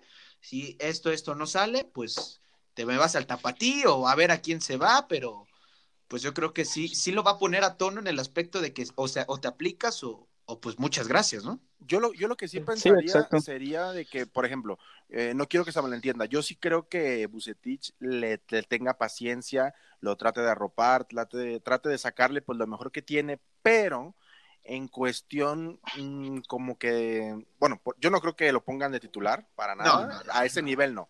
O sea, porque yo creo que a lo mejor si decimos que Bucetich le va a tener un poquito de paciencia, a lo mejor la gente pensaría que es para titular o algo así. No, eso, eso sí, para nada, para nada. Yo a él no lo veo de titular para nada más, pues sí, no dudo que sí sea alguien que le intente sacar algo. Es que un punto para mí muy importante de la Chufis que digo, quizás muchos, y yo me incluyo, yo sí ya no lo quiero en Chivas desde hace mucho tiempo. Sé que si él quisiera podría ser el mejor jugador de la liga, pero yo desde hace mucho tiempo que de plano yo no lo quiero en Chivas. El detalle más importante, y es algo que yo creo que muchas veces no tocamos, es que sinceramente, desde que Chofis está eh, en primera división y siempre que estos muy malos torneos, cada cuando alguien dice, oh, yo me lo quiero llevar ah, sí, tráetelo para acá. O sea, de vez en cuando sale alguno que otro equipo, pero también yo creo que eso influye mucho, ¿no? Que ha habido muy pocas reales ofertas en algún punto como para que alguien se lo lleve. O sea, ha, sí, y Chofis es un jugador caro. no, si, si, si algún equipo realmente le, le fuera a tener la confianza y la paciencia que le tienen en Chivas, ya se le hubiera llevado desde hace mucho tiempo Tigres o no sé, eh, Pachucas o algo, ya se le hubiera llevado a alguien, pero siento que se conjunta, ¿no? La paciencia que aquí en Chivas le tienen y que también otros equipos estoy seguro que no lo ven como nosotros, ¿no? Que, que aquí le seguimos teniendo fe, lo acaba de decir ahorita el señor Jorge, que es alguien súper dotado y lo estoy totalmente de acuerdo, pero pues ya, o sea, yo siento que eso también tiene mucho que ver, que no ha llegado nadie a decir, bueno, yo a ese a ese Messi mexicano, déjenme lo llevo ya, para que no tengan ustedes problemas, me lo voy a llevar yo. O sea, siento que entre eso y la paciencia que tiene aquí en Chivas o el pacto con el diablo que hizo para que de plano nadie se lo quiera llevar y él pueda seguir aquí, yo siento que ahí, o sea, o sea tiene mucho que ver. No, y, bueno, ahorita que salió el, tema de Javier, hace unas semanas eh, me estaban comentando vía, vía Zoom, gente no cercana, pero que, que, trabaja en Guadalajara en esto del periodismo, que cuando salió de Cecifood, porque sabemos que salió eh, Javier de, de Torreón, ahí en Ceci Food, que se prepara a, los jugadores de fútbol, le, vieron los scouts de Chivas, le vieron tantos dotes que lo trajeron y de hecho Ceci Food les vendió su carta, porque sabemos que cuando un club tiene la carta y por ejemplo lo quieren exportar, obviamente al tener la carta tú te sale más, o sea, lo vas a vender más caro, le vas a ganar. Entonces Chivas, teniendo un proyecto con Javier a largo plazo, le dijo a Ceci Food, dame eh, la carta porque este tipo en cuatro, tres años se nos va a ir a Europa. Ahora lo vemos ni siquiera jugando en la Liga MX, lo vemos en la banca. Ahora también creo que, bueno, en esa decisión, nada más le, a lo mejor, pues no, no, sé si ya lo sabían o no, pero ahí Chivas lo, o sea, es más, Chivas apostó por él con verlo, no sé si a lo mejor dos, tres partidos, apostó por él y creo que la jugada no le salió como quiso a Guadalajara. No, para nada. Para nada o sea, es que hubo momentos, hubo momentos donde sí ha funcionado, pero sabemos que cuando funciona es porque pues, pareciera que es más por él, ¿no? Así Como que en momentos que él lo necesita funcionar. Por ejemplo, también yo llegué a escuchar, ahorita hablando de Bucetich, obviamente para no salirnos tanto del tema, llegué a escuchar que había este, personas que, pues, no sé, lo, lo llegaban a ver quizá a, un, a este Chofis alineado, o sea, que realmente sí lo fuera a poner Bucetich en algún tipo de juego. Es que, no sé, desde la baja que tuvimos tan grande de Pocho Ponce, que ahorita, no, no ya, ya me quiero imaginar lo que sería tener todavía Pocho Ponce y con oh. Bucetich, no, o sea, oh, sería algo para llorar, o sea, yo, eh, muchas personas también tenían pues la confianza o esperanza de que en algún punto pues Chofis pudiera suplir a Pocho Ponce e irnos con ese juego. Ya teniendo las bandas eh, super cubiertas y teniendo el centro super cubierto también, por ejemplo, con Ponce, con este, con Pocho, Pocho Guzmán, o en su, o teniendo a un Chofis en buen estado, sería una, sería un equipazo, ¿no? Sí, sí, fácil. Que digo, el Chofis en buen estado es como Santa Claus, ¿no? O sea, no existe, son los papás. sin duda, sin duda alguna. Lo que yo sí sé es que yo sí tengo mucha, mucha confianza en Bucetich. La verdad que confianza. Obviamente hay que ver qué pasa, porque yo me voy a morir con una también muy importante, eh, que es los jugadores, por ejemplo, y creo que lo mencionabas un poquito, Franklin, eh, digo muy poquito, por ejemplo, yo a Atena, yo le seguía teniendo confianza. No sé quién de ustedes sí, quiénes no, pero... Yo, pues usted sabe que el tenismo estaba bueno aquí, es que, menos por estos troncos. para, mí, Tena, eh, a pesar de todo, es un, es un gran jugador. Por ejemplo, una de las jugadas que yo, que yo siempre tengo muy presente es cuando Tigres nos estaba goleando 3 a 0 en el Volcán en febrero, a principios de año. Uh, la, la jugada que tuvo, por ejemplo, Oribe Oribe, no manches. O sea, ese tipo de jugada, esa jugada yo lo uso mucho de ejemplo para realmente meterme en la cabeza de que es que pues a veces podemos tener a Bucetich, pero con jugadas así, que los jugadores de veras que parece que andan en la luna, podamos tener a Bucetich, a Zidane, a Pep Guardiola y, y no creo que la armemos nunca. bueno, pero ah, tenemos a un JJ Macías que no le llegan balones. Así ah, Sí. Pero, pero señor, ¿recuerda esa también otra jugada cuando fuimos a Culiacán el 28 de enero? Que Ronaldo Cisneros tenía el gol del Gane solo contra el portero y ¿qué es lo que hizo? la quiso hacer de globito. Sí, sí, ¿Y qué pasó? Pues valió. Terrible. Fíjate que eso que comentas de, que no le llegan balones, se me hace... yo siento que eso tiene mucho que ver desde el momento en el que la planeación estaba súper hecho. O sea, yo siento que este equipo sigue diseñado como para que estuviera el Pocho Guzmán, ¿no? O sea, porque él es como la, pieza. ¿Qué, ¿Qué, mejor jugador que él? Si ya tienes las bandas totalmente cubiertas con Antuna, con el Cone, con Angulo, eh, puedes poner a Alexis ahí. O sea, ya tienes las bandas súper, súper cubiertas y, y, tienes el centro cubierto. No, pues ¿qué, ¿qué, el único que iba a tener que hacer JJ? Pues literalmente nomás estar siempre atento para empujarlas, ¿no? No, sí, y también eh, creo que el que ha cargado responsabilidad con ello, que se ha visto, pues, a lo mejor que no lo hemos dado todo el enfoque o los reflectores, pero bajita la mano, Alexis Vega ha cargado con esa responsabilidad, ¿eh? Sin problema. Porque lo pone en el medio campo y el tipo va y crea y hace dos, tres paredes y marca un dinamismo diferente. Ah, yo creo que también por ahí Alexis Vega, pues, ha servido mucho en, en esa posición, también de, de de, volante, o sea, en, en, las bandas también nos ha servido mucho. Creo que eh, por ahí también yo veía a Fernando Beltrán en el aspecto de, pues ayúdanos, échanos la mano en el medio campo con la baja de, de Pocho Guzmán, pero ahora el tipo, bueno, lo que es Fernando Beltrán o recupera o genera, entonces a, a mi Fernando no le puedo, no le puedo cuestionar nada porque, porque sabemos de la capacidad. Lo que decía Rocco de los jugadores, de que aunque, pues bueno, traigamos al mejor director técnico del mundo o, al mejor técnico del momento, creo que también es complicidad, ¿no? O sea, van de la mano. Eh, no sé, yo veía en el partido contra León o contra el mismo, ¿cuál fue el, después? Contra Puebla, jugadores sin ganas, sin oficio, o sea, son profesionales, se les está pagando. No, y el de Puebla te fuiste lejos, el de Santos. El, de contra Santos, o sea, creo, quiero que también, eh, como lo decía Rocco, es, es, es, algo que lleva cierta complicidad de los jugadores, ¿no? Yo con Peláez decía, bueno, el equipo cuidadito, se van a algún lado, salen, va a haber disciplina, pero los jugadores en la cancha no, no se les ve pundonor. Escuchaba a unas personas hace unos días decir que como decía también por ahí Rafita, de lo de que Macías no tiene balones y que no le generan, entonces algunas personas decían, eh, no, es que aparte de que no le genera, pues Macías no es un jugador capaz de, de, resolver esas jugadas y yo, yo realmente lo, lo, analicé bien y dije, pues no sé qué partido también vean, porque si vemos a Macías que con una finta, con un buen pase, es una pared y él, y él a lo mejor lo resolvió, ¿no?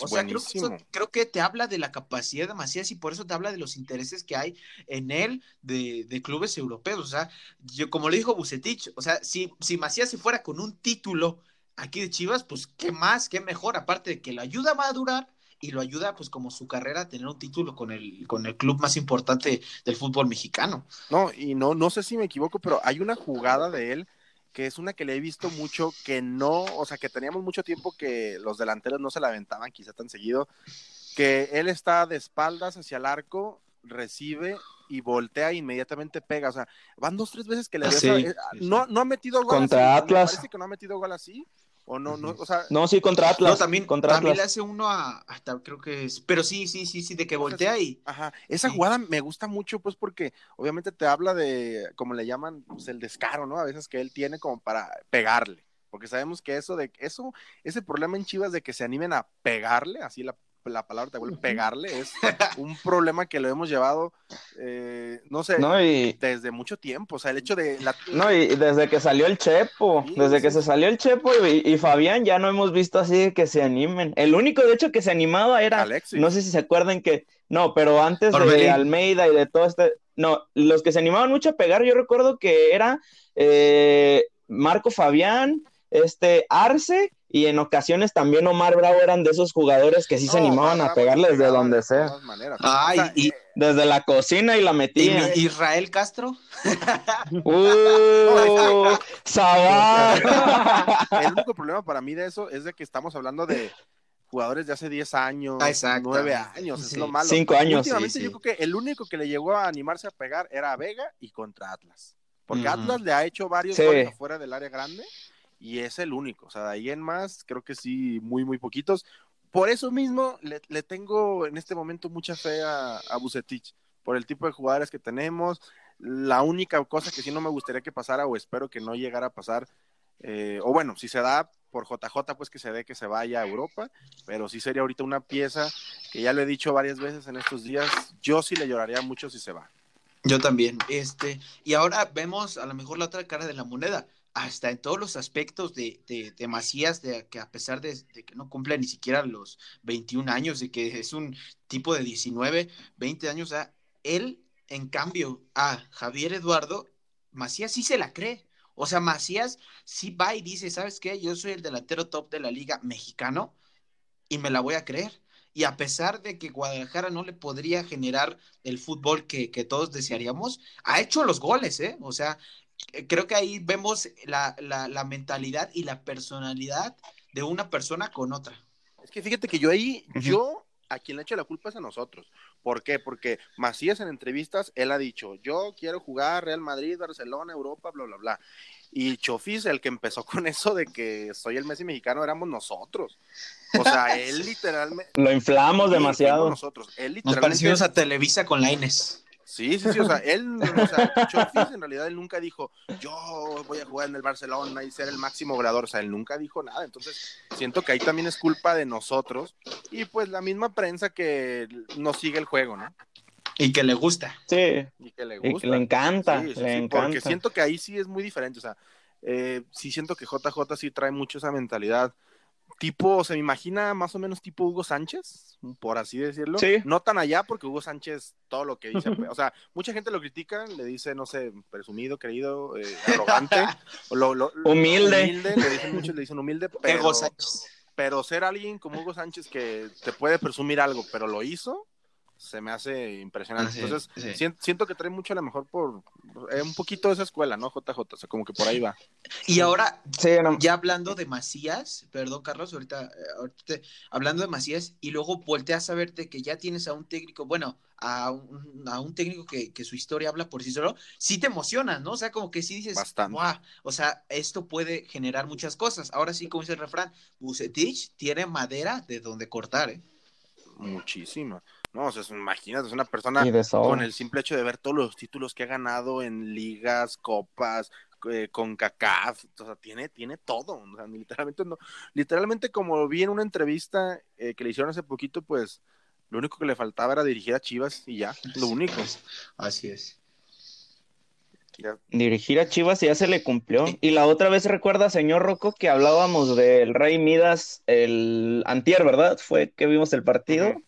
Este, recuerda que platicábamos que a Bucetich lo llevan pidiendo desde antes de Almeida, ajá, años, y después de tiempo se nos hizo. Sí, no, y deja de eso, o sea, es un entrenador que literalmente, por ejemplo, ahorita mínimo tenemos unos cinco años, mínimo, pidiéndolo, por lo menos, unos cinco años.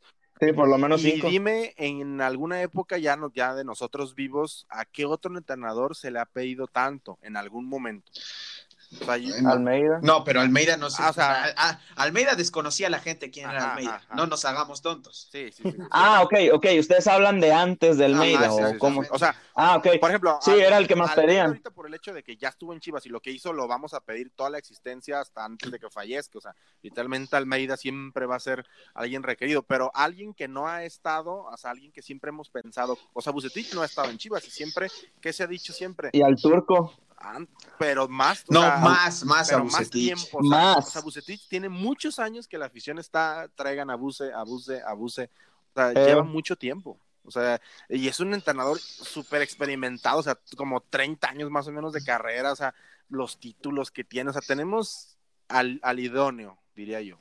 Pues sí, y, y creo que, a ver, si no mal recuerdo, Chivas, aparte de, saber cómo jugar con esa mediatez de, de, lo que mueve el Guadalajara en temas mediáticos, redes sociales, marketing, lo que ustedes quieran, eh, creo que no hacía una presentación desde Almeida, sí, ¿eh? O sea, Tomás Boy, Cardoso, una imagen en Facebook, en Twitter, en Instagram, se acabó.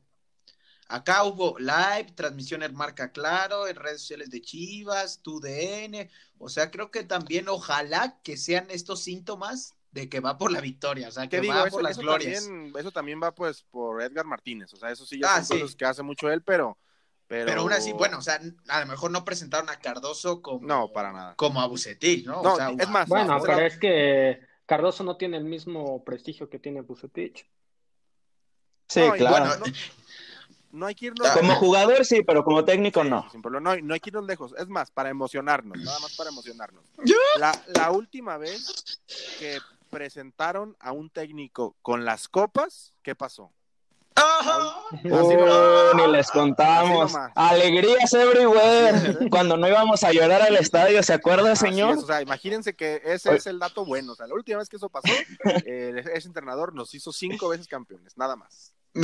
¿quién, diría? Me acuerdo que terminando la conferencia de, presentación de, del Rey Midas, eh, lo estaba viendo obviamente con papá, aquí el señor Rocco y el señor Carlos ya lo conocen, y me dijo mi papá de que, no, vas a, Saludos, don Oscar. vas a ver que así bajita el agua, Buse gana tres títulos con Chivas, y yo le dije, no, Dios te oiga, o sea, de verdad que Dios te oiga, porque, híjole, sería algo brutal, ya. O sea, No, y dejen, o sea, ahorita la, por así decirlo, pues no sé, emoción o presión que va a sentir eh, Bucetich no va a ser tanta como hasta que ya Imagínense a Bucetich, cómo va a ser de recibido ya cuando ya esté la afición ahí en el estadio, cuando ya podamos estar ahí, que, que le esté yendo bien, supongamos, imagínense el día que podamos regresar, no, o sea, Bucetich, él sin problemas. Bucetich, Bucetich, vamos Bucetich. No, lo dudes, no, no lo dudes, pero para nada, si ahorita pudiéramos ir, no, hombre, o sea, mañana se le estaría sin problema coreando, sin problema, la mera verdad.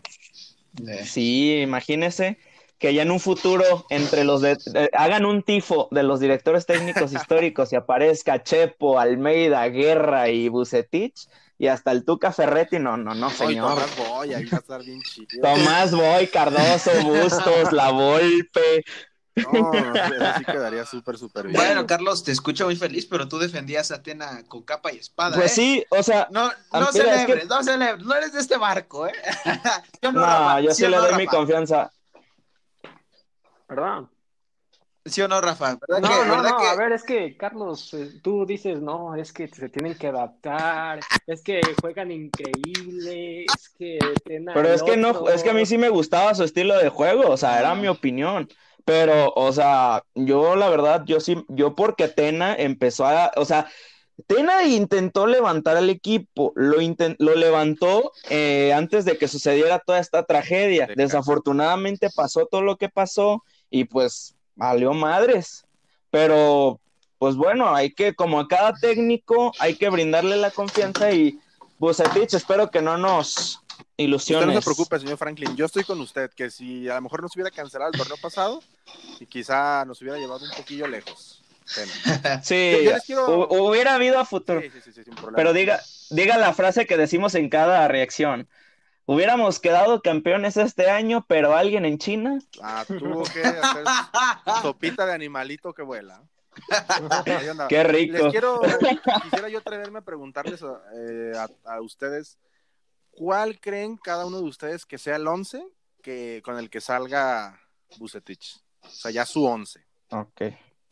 Va. A ver qué me ¿Quién dice... ¿Quién dice Jorge? No, Rafa, Rafa, porque ah, usted ha hablado menos ahorita.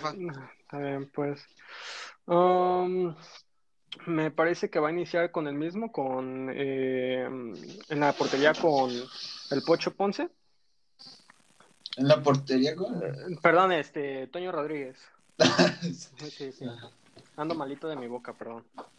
No, échale ganas, crack. No, ya me estaba asustando y pensé que era Osorio el que iba a ser director.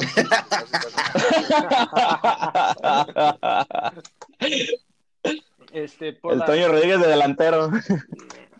No, bueno, y ya por la central eh, me parece que también va a ingresar, me, parece que van a sentar a Sepúlveda También me parece que va a seguir Irán Mier, Ponce por izquierda, el Chapito va a seguir por derecha. En sí no pienso que vayan a haber demasiados cambios.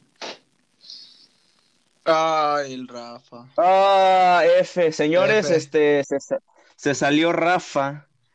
Eh, continuamos con usted. Intentamos, este, deje ver si puedo incorporar ahorita al señor Oye, Rafa. mira, podemos, podemos ir viendo eh, posición por posición y ya lo vamos viendo todos. Por ejemplo, de portero. Lo digo porque empezando de portero, yo sé que dos, tres pensaban o tenían la duda si a lo mejor ya fuera a meter a Gudiño. ¿Ustedes qué piensan?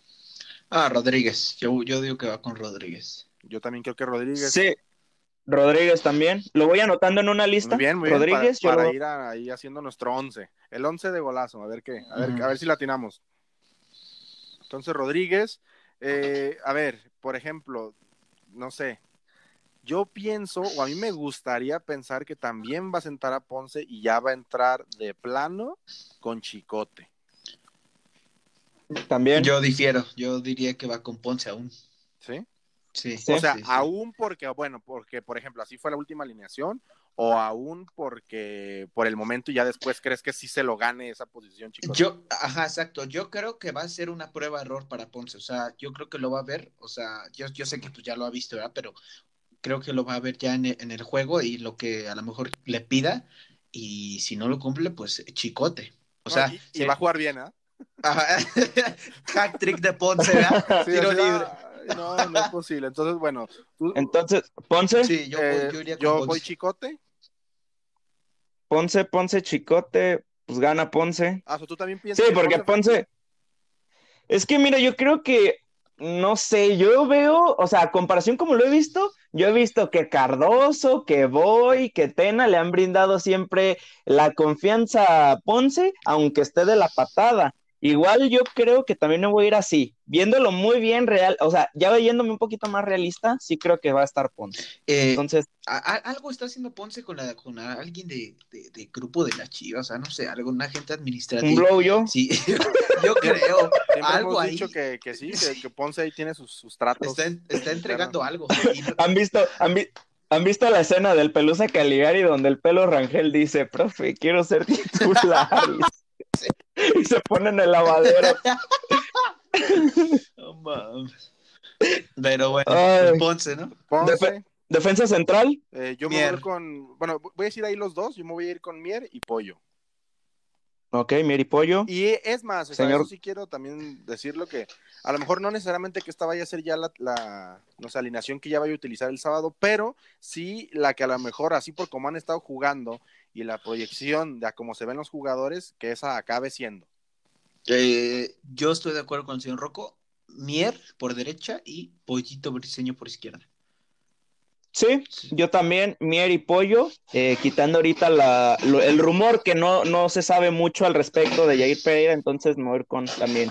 Y, a Chapito ponlo, él no, él no tiene ni competencia. No, a, Chapito no lo podemos comparar ahorita en la lateral derecha. Sí, no, sin problema con el Hakimi mexicano Madueña. Hay posiciones que ya están cantadas, ¿no? Por ejemplo, no sé, la media con este, no sé, Beltrán y Molina también ya está cantadísimo, ¿no? Sí, también. También. Esa, e, esa, sí es indiscutible. Y creo que a Molina también lo conoce Monterrey, ¿no? Sí. No, no, no, no, no, no, no, no. Eh, Molina no estuvo con él. ¿No estuvo en su proceso? Este, no, no, Molina llegó a Rayados de Monterrey en 2016, digo en 2017. Ah, bueno. Y, y Bucetich estuvo, estaba turco, exacto. Ah, no, pero aún así yo creo que pues el capitán Molina no, no, no se mueve, ¿sí? No, obviamente no. ¿Cómo vas a mover a la pieza, al, refuerzo más importante de los últimos tres años, señor Jorge? Creo que Molina se ha ganado su lugar y le van a brindar la confianza y creo que la contención no la van a mover absolutamente. Sí, igual voy con Nene y Molina. Muy bien. Ok, vámonos con el mediapunta o quieren irse con los volantes, o extremos. Los volantes, los volantes. Sí, sí, sí. A ver, de, lado izquierdo. Por izquierda, eh. Antuna. Yo voy con Antuna.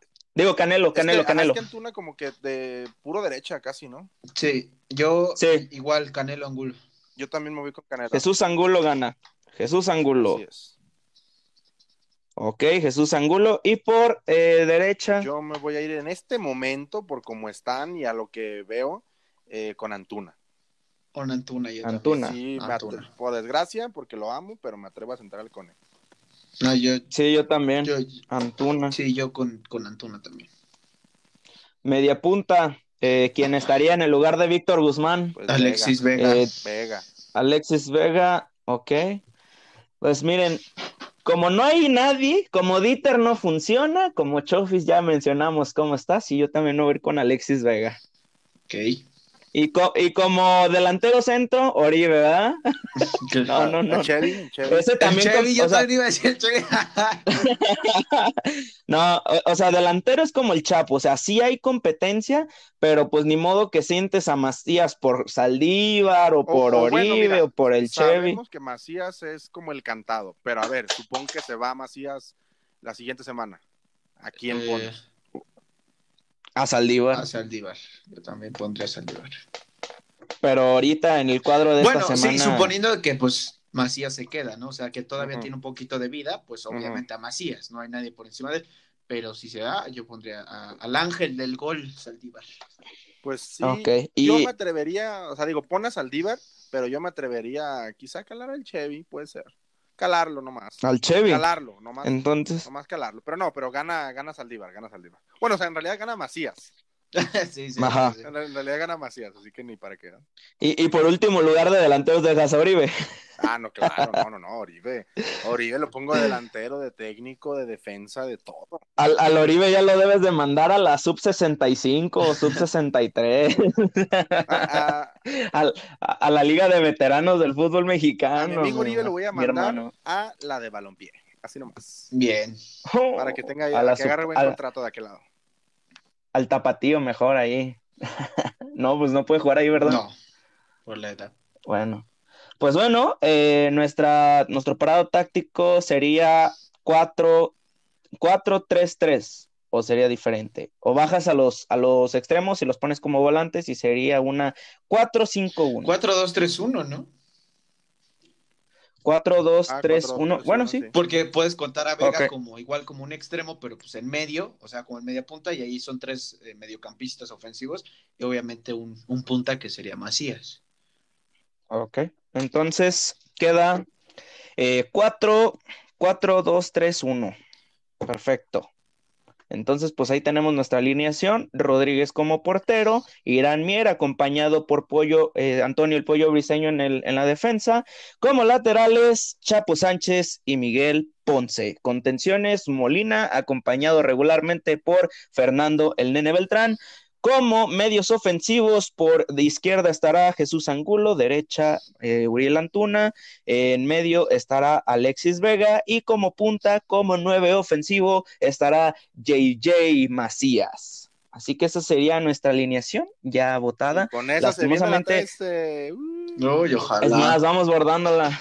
Van a decir, aquí son muy pro chivas, señores, ¿por qué no hay igualdad? Pero bueno, eh, ya esperemos a ver luego que el señor Rafa en Instagram nos comparta su, su de este, ¿cómo se llama? Su, alineación. Su once ideal. Lastimosamente se conectó y, digo, se desconectó y ya no lo dejó entrar. Así que bueno. Eh, señor Jorge, pues llegamos y señor Rocco, perdón, también llegamos al final del podcast, al capítulo 11. Señor Rocco, la verdad tengo que decirle, fue un gusto que esté, eh, que haya estado en este programa del podcast Golazo. La verdad, fue un gusto para nosotros tres eh, que nos haya acompañado, que sea nuestro segundo invitado y de que haya dado también buena plática de fútbol. Ya están regañando al señor Jorge. buen detalle para cerrar. Sí, muy buen detalle para cerrar. Como que ya se le ha de haber salido el combo. no, no, no, ya. ¿Ya? sí, ya. Muy bien. Bueno, yo sí les digo que igual muchas gracias, la verdad que estuvo, estuvo bastante bien. Lo que sí quiero es que, pues bueno, todas esas esperanzas que tenemos en los jugadores, en el técnico, en el futuro, se cumplan, porque si no se cumplen, ahí sí va a ser un problema. Pero igual, tengo confianza y, y sé que nos va a ir bien. Así es. Eh, recapitulando ya para finalizar nuestros pronósticos de Champions League, que fue nuestro primer tema, señores. Este, vámonos con, con la Champions. Señor Jorge, ¿usted tiene los siguientes partidos o quiere que se los diga yo? Eh, a ver, ¿me los pueden mencionar, porfa? Ok, bueno, vámonos con este, los siguientes partidos que son Manchester City contra el Olympic Lyon. Señor Rojo, digo, Jorge, en el, primero usted. En el papel sería, o sea, en la película, pues Manchester City. Yo quisiera que fuera el, el, el Lyon, pero eh, Manchester City. Ok, ese es de los cuartos de final. Y semifinal, este, que ya está definida. ¿Quién pasa a la final, señor Rocco? ¿PSG o Leipzig? Yo digo que el Leipzig va a ser la, la hombrada y ellos son los que van a pasar, porque siento que el PSG sí tiene jugadores excelentes, pero la verdad que creo que los equipos alemanes vienen excelentes. Ok, perfecto. Entonces, pues ahí están los pronósticos. Eh, pasa el Manchester City a la semifinal y pasa este, a la final el equipo de Leipzig por parte del señor Rocco. Ya vamos a ver quién pasa contra el poderosísimo Bayern a la semifinal y pues ya estaremos viendo qué onda. Muy bien, muy bien. Ok, entonces, pues bueno, fue un gusto, señores, que estén aquí. Señor Jorge, sus redes sociales las quiere decir rápidamente. Sí, en YouTube estamos como Jorge Chivas, en Facebook estamos como Jorge de Chivas, en Instagram estamos como Jorge-de Chivas y en Twitter arroba Jorge Camano 13. Ok, perfecto. Señor Rocco. Muy bien, yo en YouTube me encuentro como Chivas Siempre, igual Facebook Chivas Siempre, en Instagram como Chivas Siempre, pero con una sola S y pegado, y en Twitter estoy como Chivas Siempre CDG. Ok, ¿y el canal del Rocco, señor, no lo quiere promocionar de una vez? Así es, así es, el canal del Rocco, ahora sí que ahí donde andamos mostrando otra faceta más allá del fútbol, así tal cual, el Rocco, así les, así les aparece en YouTube.